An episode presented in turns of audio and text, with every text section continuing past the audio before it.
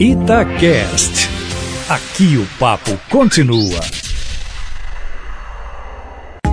Itatiaia Carros, com Emílio Camanzi.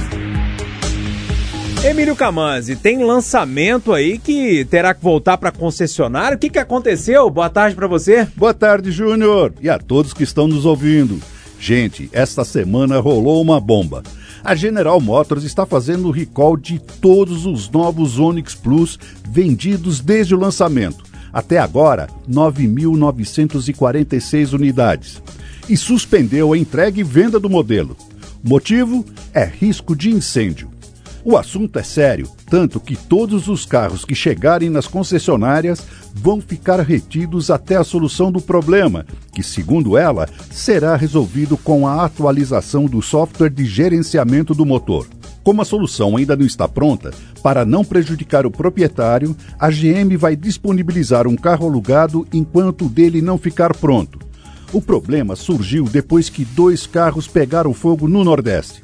Segundo a GM, o problema pode surgir em condições muito específicas e combinadas de pressão atmosférica, temperatura ambiente, umidade relativa do ar e composição do combustível, quando o software de gerenciamento do motor pode, eventualmente, apresentar uma falha, com risco de danos ao motor e potencial incêndio. Essa condição é precedida do acendimento de uma luz indicadora de funcionamento incorreto do motor. Então, meu amigo, minha amiga, se você tem um novo Onix Plus, não espere a GM fazer o chamado oficial de que a atualização do software está pronta. Vai correndo a uma concessionária, deixe o carro lá e pegue o reserva como ela está aconselhando.